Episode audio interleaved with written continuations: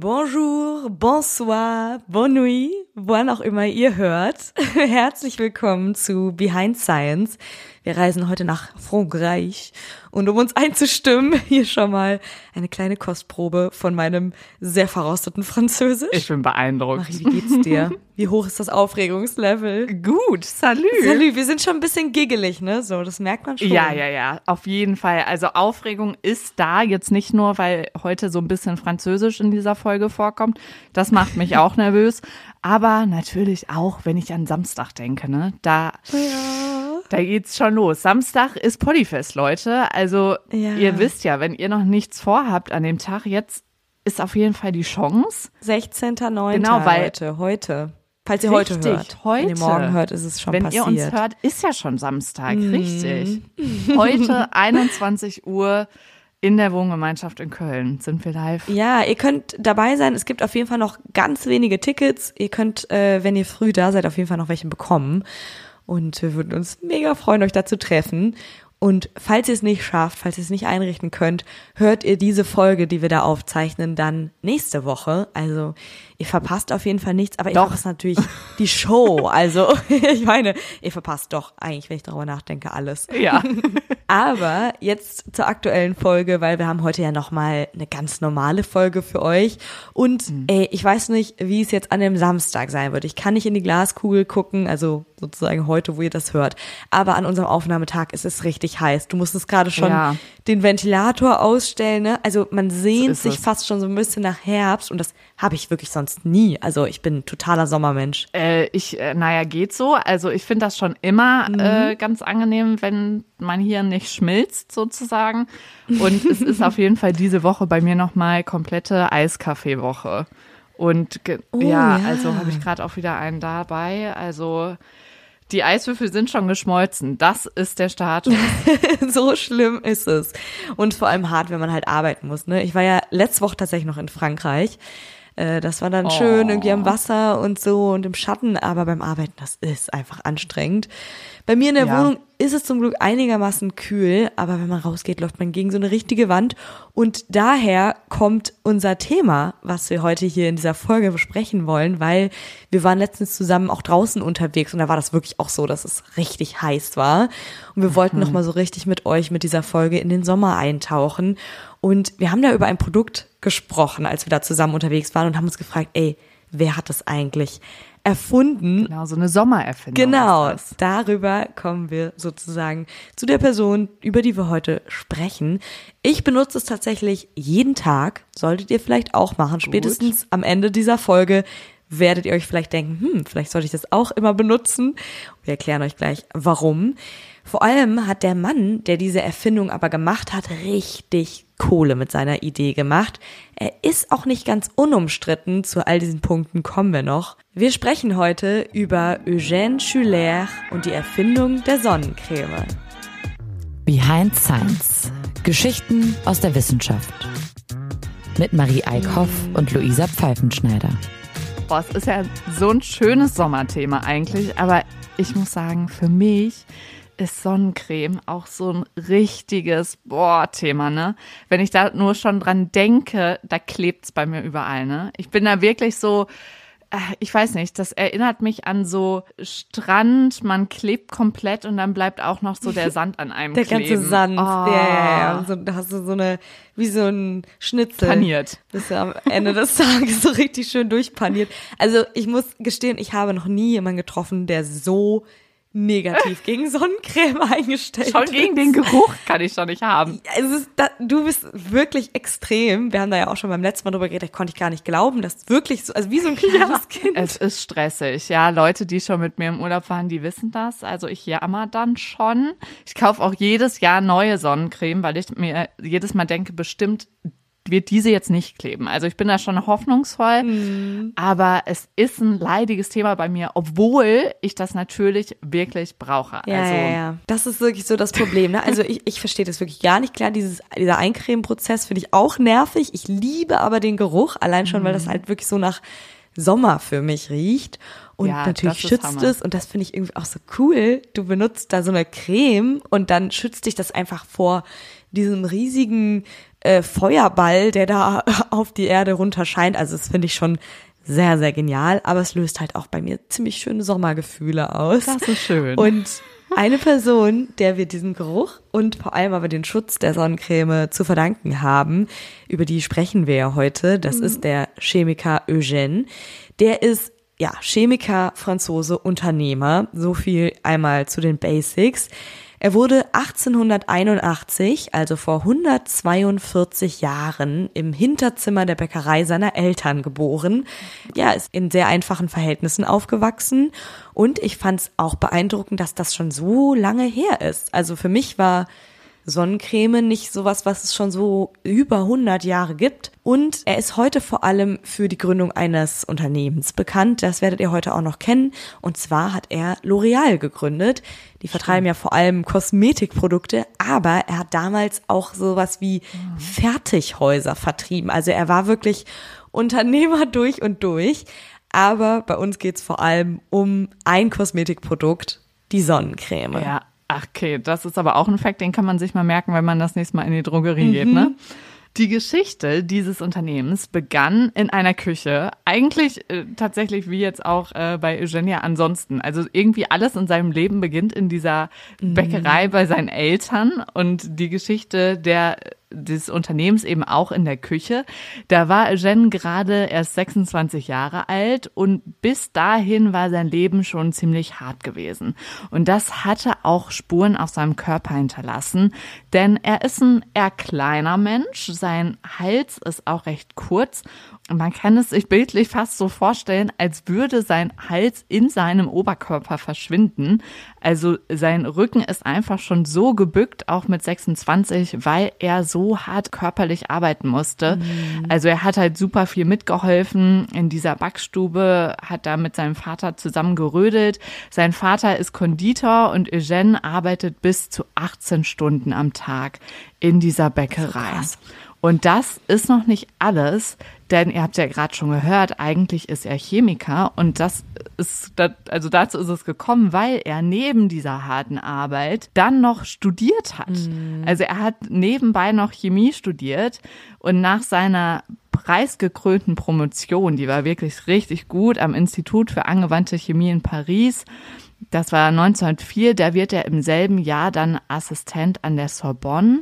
Also er war wirklich jetzt auch ein sehr herausragender Wissenschaftler. Stell dir das mal vor, ne? Wir haben schon so gestruggelt mit unserem Chemiestudium ja. und er hat dann nebenbei noch so geackert. Also richtig und heftig, was er da geleistet hat. Studium ist ja auch nicht ohne Grund ein Vollzeitjob. Also das, ne, das ja, ist ja, ja einfach eine Vollzeittätigkeit eigentlich. Und er hat das so mm. nebenbei mal eben noch gerockt, promoviert und dann so einen Job und gekriegt. Dann noch brilliert. Genau, also ne? die Sorbonne ja. ist halt wirklich auch irgendwie eine sehr renommierte Uni. Mhm. Und diesen Arbeitswillen, den er hatte und diese Disziplin, das hat aber auch sein ganzes Leben lang weiter geprägt, sodass er dann mit seiner Erfindung wirklich nicht nur ein bisschen bekannt wurde, sondern die Kosmetiklandschaft revolutioniert hat und eben auch mit dieser Sonnencreme-Entwicklung einen Anteil hatte an der Veränderung der Kosmetiklandschaft, den wir bis mhm. heute merken. Also, wie gesagt, man kennt ihn halt immer noch und das Unternehmen ist riesengroß.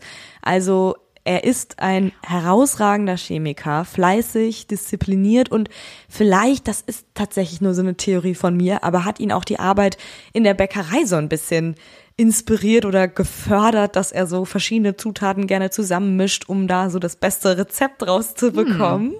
Weil das ist ja Chemie ja. eigentlich, ne? Also klar, man muss dann irgendwie noch verstehen, wie es aufgeht, aber ein Brot zu backen ist ja auch ein chemischer Prozess. Also auch da hilft es ja, sich zu überlegen, Stimmt. okay, wie viel Hefe brauche ich, damit das so und so fluffig wird und so weiter. Also vielleicht hat ihn das auch so ein bisschen geprägt. Das ist auf jeden Fall so ein bisschen meine Theorie. Ja, wie warm muss es sein in der Backstube? Ja, genau, genau, genau. 1907 entwickelt er jedenfalls dann in seiner Küche, also da passiert wirklich einiges, das erste synthetische Haarfärbemittel aus, und das ist der entscheidende Punkt, unbedenklichen Chemikalien. Es nennt er dann Aureol, also Glorienschein. Das ist angelehnt an so eine Frisur, die viele Frauen damals hatten, die wie so ein Heiligenschein um den Kopf herum lag. Also. Er, er überlegt sich dann sozusagen schon direkt die Marken, Marketingstrategie mit. Dafür hatte er nämlich auch ein Händchen. Und wahrscheinlich kommt daher auch der spätere Name L'Oreal. Und zwar benutzt er für sein Haarfärbemittel P-Phenyldiamin. Und die Bedeutsamkeit für die Haarfärbung hatte allerdings schon vorher jemand übernommen, und zwar 1888 Ernst Erdmann, ein Deutscher, der hat das bei Aqua entdeckt. Und trotzdem sollte Eugène damit größeren Erfolg haben. Und das ist nicht das einzige Mal, dass er sozusagen etwas entwickelt, was es ähnlich schon auf dem Markt gibt, aber trotzdem hatte er eine Art an sich, die Dinge dann nochmal zu vergolden, sozusagen. Darum kommt's ja an, ne? Genau. Also das macht den Unterschied Ja. Übrigens zählt dieses P-Phenyldiamin zu den Allergenen. Also es kann bei der Berührung zu Hautreizungen und Allergien kommen. Deshalb sollte man beim Haarfärben auch Handschuhe tragen. Also es wird immer noch empfohlen. Und nice to know, diese Chemikalie, P-Phenyldiamin, wird in einigen Urlaubsorten auch so zur Farbintensivierung ähm, zum Färben von Henna-Tattoos verwendet. Also ich weiß nicht, ob du das schon mal gesehen hast, aber manchmal gibt's irgendwie am Strand völlig random, kann man sich so ein Henna-Tattoo machen lassen und dann ist das Henna nicht so rot-braun wie normalerweise, sondern schwarz. Und das wird eben Ja. durch P-Phenyldiamin eingefärbt. Und ich fand das so lustig, weil ich habe einen Freund, der hat mal so krass allergisch auf ein Henna-Tattoo auf Mallorca reagiert. Nein. Ja, und das war so heftig, dass dann sozusagen dieser Ausschlag in der Form von dem Ursprungstattoo so auf seinem Arm war. Oh Gott. Und es war auch so ein ganz wildes Symbol. Also alle, die ihn auch kennen, werden jetzt wahrscheinlich lachen, weil das war ein sehr lustiger Moment, als er mit diesem, man kann es gar nicht Tattoo nennen, äh, dann wieder Nein. kam. Und das liegt eventuell, lag das an diesem P-Phenyldiamin. Also auch dafür haben wir jetzt eine Erklärung. Ja, aber grundsätzlich, auch wenn das jetzt so ein bisschen klingt, als würde jeder davon direkt einen Ausschlag kriegen, grundsätzlich war dieses Haarfärbemittel wichtig schon zu sagen. sehr verträglich für die Haut und für die Haare. Vor allem halt wesentlich schonender als alles andere, was es bis dahin gab. Da waren nämlich oft viel aggressivere Substanzen drin, zum Beispiel äh, richtig Metallsalze. Und diese neue Rezeptur für so ein Haarfärbemittel, die hielt auch viel länger. Das war natürlich auch schön. Und Eugène, der gründete dann, nachdem er das entwickelt hatte, seine erste Firma. Mit nur 800 Francs hat er die gegründet, 1909. Und das war so quasi die französische Gesellschaft für ungefährliche Haarfärbemittel. So hat er die genannt. Genau, ist auch ein sehr komplizierter Name. Aber das hat genau beschrieben, was sozusagen das erste Produkt war von L'Oreal. Äh, So nennt er dann später sein Unternehmen, aber er entwickelt nicht nur neue Produkte, sondern auch völlig neue Werbestrategien. Also wir haben es ja schon gesagt, auch dafür hatte er ein Händchen. Zum Beispiel spielt er den ersten gesungenen Werbespot im Radio und lässt auch großflächige Plakate an Häuserwänden anbringen. Also er hat viele Ideen ähm, und ist nicht nur in der Chemie sehr begabt, sondern eben auch, wie man das Ganze rüberbringt. Warte mal, gesungener Werbespot ist dann sowas, ne, wie so, also einfach so ein Slogan, Genau, der so gesungen sowas. wurde, ne? Oh Gott, was fällt mir denn Das- ein? ja. Das ist die Paula, die hat Flecken, die kann man löffeln und auch schmecken. Sowas zum Beispiel. Das ist ein, der Paula-Rap. Oder ich liebe es. Und früher wurde das noch viel krasser gemacht. Also früher waren Radiospots richtig aufwendig und richtig durchkommen. Aber er war der also, Erste, der das gemacht Genau, hat. er Wie hat als erster sozusagen seine Produkte damit beworben. Ja, aber er hatte auch ein paar ziemlich perfide Marketingideen, weil ich meine, das tut jetzt erstmal irgendwie so keinem weh. Zum Beispiel gibt's da einen Slogan, boah, das ginge heutzutage auf jeden Fall gar nicht mehr. Ähm, der hieß, sagt den Leuten, dass sie hässlich sind, dass sie nicht gut riechen und dass sie nicht schön sind. Toll. Also er hat sozusagen so wirklich den Leuten so indok- indoktriniert, Ja. dass sie seine Produkte brauchen, damit sie eben nicht mehr so hässlich sind und so stinken. Und das finde ich schon sehr Oh. perfide, aber es hat halt seinen Erfolg maximiert. Aber klar, du musst natürlich erstmal so ein Need schaffen, ne? Genau, und man hat sich halt immer mehr um sein Aussehen äh, irgendwie geschert und da war das natürlich dann zur richtigen Zeit am richtigen Ort, ne? Also er ist da sehr intensiv, was diese Vermarktung angeht und aber auch sehr erfolgreich und deswegen expandierte er dann schnell ins Ausland mit seinen Produkten. Und wir sind zwar jetzt immer noch nicht bei der Sonnencreme, wir reden ja hier jetzt immer noch über die äh, frisch gegründete Marke, Aber dass er mit L'Oreal so erfolgreich war, wissen wahrscheinlich trotzdem die meisten auch heute von euch. Heute setzt das Unternehmen über 38 Milliarden Dollar im Jahr um und alles begann eben mit diesem einen kleinen Küchenexperiment. Das ist schon mega beeindruckend. Also ja. erinnert mich auch so ein bisschen an Melita Benz, die ja auch Stimmt. in der Küche den Kaffeefilter entwickelt hat. Gut, die hat jetzt keinen äh, chemischen, also keinen Background irgendwie, ne? Die ah. war nie an der Uni.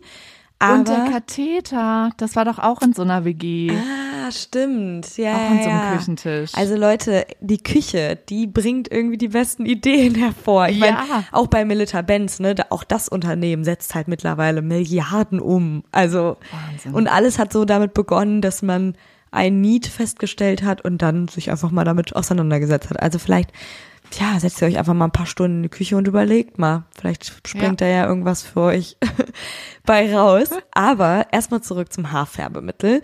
Das hat sicherlich niemandem so das Leben gerettet äh, und deshalb wollen wir jetzt über eine andere Erfindung sprechen, nämlich die Sonnencreme. Dafür müssen wir mal zurückblicken, wie so die Schönheitsideale der Haut äh, sich über die Zeit geändert haben. Anfang des 20. Jahrhunderts, als Eugène geboren wurde, galt gebräunte Haut als Zeichen von harter körperlicher Arbeit und einem niederen Stand. Also braun gebrannte Leute, das waren so Landarbeiter, Seeleute, Straßenarbeiter, Menschen, die viel draußen waren, viel an der frischen Luft und mhm. viel Sonne abbekommen haben. Und deshalb sorgten die Adeligen oder reiche Leute dafür, dass sie eben keine Sonne oder nur wenig Sonne abbekamen und möglichst ihre feine Blässe beibehielten. Ja, das kennt man ja heute noch, ne? So diese Bilder, wo dann Leute durch irgendeinen mega äh, stylischen, riesigen Garten laufen und mm. so ein mhm. Schirmchen über sich haben, ne? Oder so einen großen Hut oder ja, so. Ja, stimmt. Ich glaube, den Schirm, den haben sie wahrscheinlich auch meistens nicht selber gehalten. Das hat dann noch jemand übernommen, der dann braun wurde. Ja, ja vielleicht. Ja, also es war wirklich so diese Zeit, wo Blässe noch was Vornehmes war. So, die wollte man mhm. auf keinen Fall dann verlieren, wenn man sich leisten konnte. Teilweise ist das auch heute immer noch ein Statussymbol, zum Beispiel in Japan, aber in Europa und Amerika hat sich das schon bald sehr verändert, denn parallel zur industriellen Entwicklung begann in den 20er Jahren ein gesellschaftlicher Wandel und die Menschen wandten sich verstärkt dem Licht zu, der frischen Luft und auch der Sonne. Das war wieder sowas, da, da wollte man hin. Und dazu mhm. kam dann auch noch, dass die Mode viel freizügiger wurde. Also zwischen 1920 und 30 gab es zum Beispiel neue Bademode, wo dann auch ähm, vielleicht mal ein Loch im Rücken war, im Badeanzug. So rückenfreie Badekleidung war da auf einmal voll in Trend. Und durch die nackte Haut und die neuen Statussymbole wurde plötzlich auch natürlich ein neues Thema präsent. Zack, Sonnenbrand. Ja, dieses Thema wurde dann auf einmal präsent. Ich finde es mega spannend, wie sich das so über die Jahre geändert hat. Und was sich auch geändert hat, war, ähm, es wurden bestimmte Sportarten so in den 20er Jahren sehr populär. Also Ski und Faltbootfahren haben die Leute gemacht und deswegen waren sie eben viel draußen, viel in der prallen Sonne. Das ist auch ein schöner Sonnenbrand, ne? Sorry, ich bin gerade noch mal bei den äh, bei der Skibrille und dem Sonnenbrand. Ah ja, den die diese Panda-Augen, ne? Ja. Ja, ja, da wusste man dann auch immer nach dem Winterurlaub, wer, wer war in den Ferien weg. Ja, ja in den, im Skiurlaub war. Jedenfalls erst gab's die Delial-Salbe, die kenne ich tatsächlich auch noch. Die war von der Bayer-Tochter Druhofer. Ja und die wird so 1933 eingeführt. Es sind also mehrere parallel zu Eugène dran, eine Sonnencreme zu entwickeln und 1935, also zwei Jahre später, stellt Eugène dann seine Sonnencreme vor. Sie heißt Ambré Solaire und das Lustige ist, dass es alle Sonnencremes, die sozusagen ganz am Anfang schon da waren, die gibt es noch. Wurden wahrscheinlich so ein bisschen weiterentwickelt, aber äh, Ambré Solaire kann man noch ja. kaufen. Und zwei Jahre später kommt der österreichische Chemiestudent Franz Greiter einen super schlimmen Sonnenbrand, als er den Berg Pitzbuin besteigt. Der liegt auf der Grenze zwischen Österreich und der Schweiz. Und er entwickelt, weil er eben diese schmerzhafte Erfahrung hat, auch eine Sonnencreme in seinem kleinen Labor im Haus seiner Eltern. Oh. Also eine Rezeptur für eine Creme, die seine Haut beim nächsten Mal schützen kann. Und die nennt er Pitzbuin nach dem Berg, wo er sich diesen fiesen Sonnenbrand geholt hat. Hat sich also eingeprägt. Genau, ja. Es war wohl schmerzhaft genug, dass er da aktiv wurde. Und auch lustig, dass er dann sozusagen so dachte, ey, das kann ich nicht nochmal ertragen, ich entwickle da ja. jetzt was für, ziemlich cool. Das waren so die ersten drei, die so auf den Markt kamen. Eugene war mit seiner Sonnencreme, also nicht der allererste, aber seine Sonnencreme wurde super schnell populär. Ihr habt ja jetzt schon gehört, er hatte einfach ein Händchen dafür, die Sachen schnell so auf den Markt zu bringen und deshalb wurde sein Sonnencreme dann auch schon auf der ganzen Welt verkauft, sehr schnell. Vor allem als 1946 dann der Bikini auf den Markt kommt, wird mm. Sonnencreme noch wichtiger. Also ist es nicht nur ein Loch im Badeanzug, sondern ein Bikini, also sehr wenige bedeckte Stellen. Und gleichzeitig wird die braune Haut dann wirklich so ein Statussymbol. Also wer Geld hatte, konnte Urlaub machen und wer Urlaub machen konnte, kam braun gebrannt wieder und das konnte man dann richtig sehen, dass die Person schönen Urlaub an der Sonne, in der Sonne hatte. Ja, und da war Eugène mit seinem Produkt also genau zur richtigen Zeit am richtigen Ort. Ja, boah, das, ich sehe ihn schon irgendwie vor mir. Ich kann mir das richtig gut vorstellen, wie er das dann vermarktet hat, ne? Ja. Ist ein Talent. Aber es ist ja tatsächlich auch wirklich mhm. eine sehr nützliche Erfindung. Also das können wir jetzt an dieser Stelle mal vielleicht kurz besprechen, warum Sonnencreme überhaupt schützt und was passiert, wenn man sie eben nicht nutzt. Sonnencreme enthält Filtersubstanzen, die die UV-Strahlen der Sonne von der Haut fernhalten. Und da gibt's jetzt zwei Arten von Filtersubstanzen, chemisch oder mineralisch. Die halten die UV-Strahlen auf verschiedene Art und Weise ab. Die chemischen Sonnenschutzfilter sind organische Moleküle, die die Sonnenstrahlen absorbieren. Das heißt, sie nehmen sie auf und geben es in Form von Wärme wieder ab. Ein Beispiel dafür ist Octinoxat. Das ist ein Abkömmling der Zimtsäure.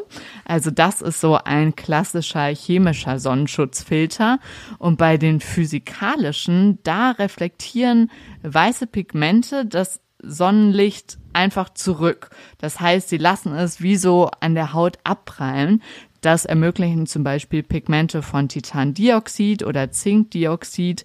Der Nachteil ist aber, dass die meistens so einen leicht weißlichen Film auf der Haut hinterlassen. Das kennt ihr bestimmt auch noch. Das war halt früher auch noch viel mehr, ne, dass man mhm. irgendwie dann, wenn man halt als Kind dann das panierte Schnitzel irgendwann ja. war, dann war man auf jeden Fall auch noch so richtig weiß. Um dieses Weißeln zu verhindern, enthalten heutzutage viele Produkte einfach sowohl chemische als auch mineralische Inhaltsstoffe.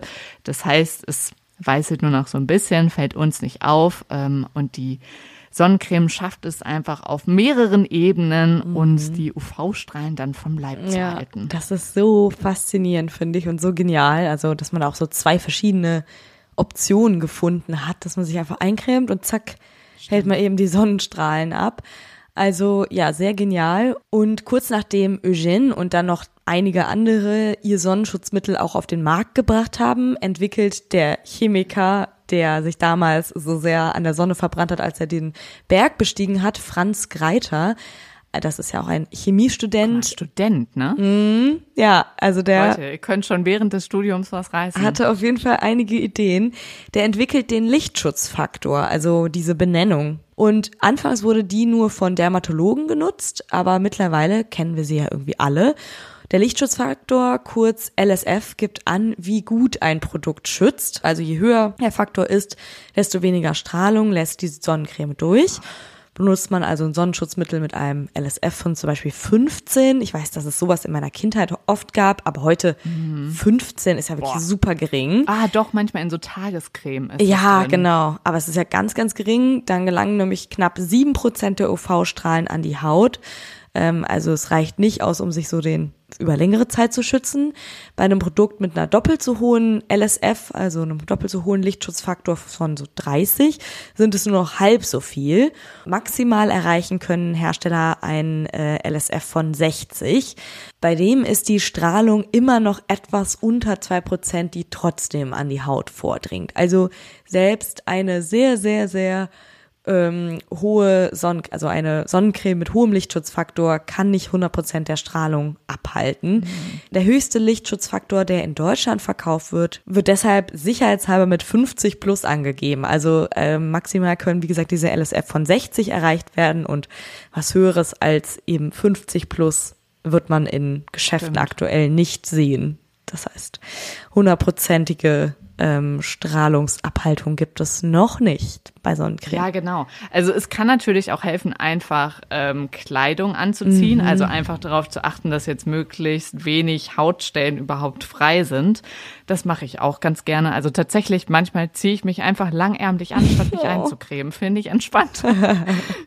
du hast Aber es wirklich. Ja, aber nein, ich bin ja auch sehr dankbar dafür. Also es ist wirklich sehr, sehr sinnvoll. Ähm, aber auch nochmal zu den Klamotten. Es ist gut, wenn ihr dann darauf achtet, dass das jetzt irgendwie ein dicht gewebter Stoff ist. Mhm. Also es gibt ja sogar auch Kleidung, da steht auch drauf, wie hoch der Lichtschutzfaktor ist. Ähm, das heißt dann ein bisschen anders, das heißt UPF, also UV Protection Factor. Und wenn der so über 20 ist, sage ich mal, ist das gut. Dann könnt mhm. ihr, dann schützt euch die Kleidung auf jeden Fall. Und natürlich, was auch sich immer lohnt, ist Schatten suchen. auch wenn es natürlich ein Mythos ist, dass da keine UV-Strahlung hinkommt, aber immerhin weniger als jetzt in der prallen Sonne. Und worauf ihr natürlich bei Sonnenmilch immer achten solltet, nicht nur nachcremen, sondern vor allem genug verwenden. Und das ist jetzt natürlich der Part, den ich am allerschlimmsten finde, denn diese Faustregel sind wirklich etwa ein bis zwei Esslöffel Sonnencreme für Kinder und ungefähr drei bis vier Esslöffel für Erwachsene, volle Esslöffel. Das ist wirklich viel. Das ist viel. Ja. Ich glaube, ich will niemals einen Sommerurlaub mit dir machen. Wir können nur im Winter ja. zusammen verreisen. Stimmt. Ja, ist so. Oh Mann. Nervig, aber trotzdem die beste Lösung, die wir irgendwie so haben gegen Sonnenbrand. Ne? Auf jeden Fall. Denn Sonnenbrand kann richtig übel enden, darauf wollen wir hier auch noch eingehen. Das sieht man äußerlich an so geröteter, entzündeter Haut. Manchmal pellt die Haut sich richtig. Spürt man auch. Ja, manchmal ist das so richtig ja. heiß, also diese Entzündung spürt man richtig.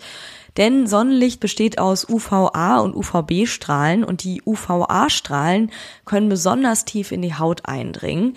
Das sorgt dafür, dass wir schnell braun werden, weil die Haut die Pigmente, also die braune Farbe als Abwehrmechanismus gegen die Sonne produziert. Also das ist nichts Gutes, wenn man braun wird. Mhm. Aber dieses tiefe Eindringen lässt die Haut auch schneller altern.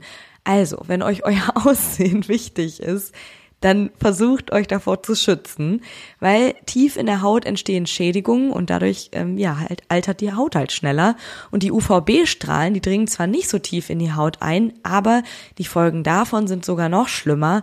Akut wird durch UVB-Strahlung die Entstehung von Sonnenbrand gefördert und langfristig spielt das Gedächtnis der Zelle eine Rolle, also die Zelle erneuert sich zwar immer wieder und da werden dann auch teilweise so geschädigte Stellen ausgetauscht, aber es werden halt auch manchmal welche übersehen. Und dann merkt sich die Zelle diesen Schaden und kann den sozusagen immer weiter duplizieren. Und dadurch können dann Schäden mhm. auftreten, die sogar zum Mutieren einer Zelle führen können. Und das führt zu Hautkrebs. Und das ist wirklich eine Krankheit, die sehr, sehr viele Menschen heutzutage haben, weil die Aufklärung über diese gefährliche Strahlung einfach vor 40 Jahren oder so ja, ja. noch nicht so gut war. Also dann macht's doch lieber einfach wie ich, bleibt im Haus. Geht einfach nicht vor die Tür. genau, also ich bin äh, wirklich auch ein sehr heller Typ, könnte man so sagen. Das heißt, mm, wenn ich rausgehe, brauche ich wirklich viel Sonnencreme. Und weil ich aber das natürlich so konsequent vermeide, äh, bin ich einfach auch ganz jahreshell. Aber es ist ja wirklich so, die UV-Strahlung, auch wenn wir die gar nicht sehen können, kann wirklich die DNA unserer Zellen verändern. Und das eben mhm. nicht nur, wenn wir erst den Sonnenbrand sehen, weil eigentlich, wenn wir den kriegen, dann ist es eh schon, zu spät. Dann ist Katastrophe mhm. sozusagen. Ja. Ne? Das ist nicht ohne Grund, dass es sich dann auch völlig verbrannt anfühlt. Das ist einfach dann besonders schlimm, aber auch vorher schon wirkt die Sonne und geht in unsere Haut rein. Und mhm. besonders Kinder sollten aufpassen, weil bei ihnen die Hautstammzellen näher an der Hautoberfläche sind. Und damit ist dann auch das Risiko, dass diese Hautstammzellen geschädigt werden, viel größer. Und die Veränderung so einer Zelle, die würde sich dann durch Zellteilung ein Leben lang ja weiter fortsetzen. Also die würde einfach so an Hautzellen weitergegeben, die neu dazukommen. Das wäre natürlich ganz besonders blöd. Und bei alten Menschen ist Sonne auch besonders gefährlich, mhm. weil bei ihnen diese Reparatursysteme, hast du eben ähm, beschrieben, dass ja die Zellen auch sich schon auch noch so ein bisschen immer wieder reparieren können. Ähm, die lassen aber einfach mhm. im Alter nach. Und deshalb haben auch sie dann ein höheres Risiko für Hautkrebs. Relativ genau. gesehen ist das Sterberisiko durch Hautkrebs aber in einer Altersgruppe am höchsten, die mich jetzt schon ein bisschen überrascht hat, und zwar bei den 35 bis 40-Jährigen. Da ist Hautkrebs in 0,8 Prozent der Fälle die Todesursache und in allen anderen Altersgruppen ist der Anteil nur halb so hoch. Mhm. Jetzt fragt ihr euch wahrscheinlich, warum ausgerechnet in dieser Altersgruppe. Es liegt wahrscheinlich vor allem daran, wie wir heute als junge Menschen mit der Sonne umgehen. Denn Viele wollen einfach gebräunt aussehen, das ist Trend. Mhm. Man legt sich sogar vielleicht gezielt in die Sonne, um sich zu bräunen. Und dadurch altert die Haut halt schon, während wir jung sind. Schon während wir jung sind, verändern sich im schlimmsten Fall Zellen. Und es kann dann eben, wenn wir so 35, 40 sind, viel schneller passieren, dass wir Hautkrebs bekommen, weil wir einfach zu früh schon angefangen ja, haben. Und krass. insgesamt gehen wirklich auch die Hautkrebszahlen seit Jahren einfach nur nach oben. Also es ist sehr, sehr wichtig, dass wir diese Erfindung der Sonnencreme nutzen. Also wenn ihr es nicht schon wusstet, dann lasst es ja, euch ich, spätestens jetzt gesagt genau, sein. Ich muss es auch mir selber ja immer wieder sagen. Ich mir auch, weil ja. ich liebe es auch, braun zu sein, muss ich sagen. Und das sieht ja schon immer, ne? Ich es hab's dir neulich auch sieht gesagt, gesund irgendwie. Und du erholt siehst aus, nach Urlaub ja, aus ja. und so, ja. Aber Leute, es ist also jede Hautfarbe ist schön. Genau, das sowieso. Ja, ich glaube, wir müssen einfach äh, uns wertschätzen, wie wir ja, sind. Ja. Also, danke an Eugène und seine Erfindung der Sonnencreme. Mhm. Aber das haben wir euch am Anfang schon kurz gesagt, Eugène ist auch nicht ganz unumstritten. Mm. Das müssen wir vielleicht jetzt nochmal besprechen. Ja, kommen wir von unserem kleinen erhobenen Zeigefinger-Part hier. Den mussten wir an dieser Stelle einbauen. Eigentlich kommt der jetzt nochmal, Ja, oder? der kommt eigentlich nochmal, ja. wobei da hilft auch der erhobene Zeigefinger nichts mehr. Stimmt. Denn Eugène ist ziemlich umstritten und das ziemlich berechtigt. Deswegen ist auch L'Oreal so ein bisschen umstritten und darüber können wir gerne nochmal diskutieren, denn Eugène sympathisiert in den 30er Jahren mit den Nationalsozialisten und dem Vichy-Regime und er schließt sich der rechtsextremen Geheimorganisation La Cagoule an. Das heißt, er ist nicht nur Sympathisant, sondern er ist wirklich aktives Mitglied. Und diese Gruppe La Cagoule, die verüben terroristische Anschläge auf die französische Regierung. Also es ist schon richtig, richtig heavy, was er sich da ähm, hat zu Schulden kommen lassen und nach der Besetzung Frankreichs gründet er die Bewegung mhm. Mouvement Social Révolutionnaire, die die Nazis aktiv unterstützt. Also er ist ein überzeugter Nazi, also ein Rechtsextremer. Und erst als die Deutschen dann die Kapitula oder als die Kapitulation dann absehbar ist, löst er seine Kontakte zur nationalsozialistischen Bewegung und nimmt seine Geschäfte wieder auf. Die startet er sozusagen nach dem Krieg dann auch wieder und fährt alles wieder hoch.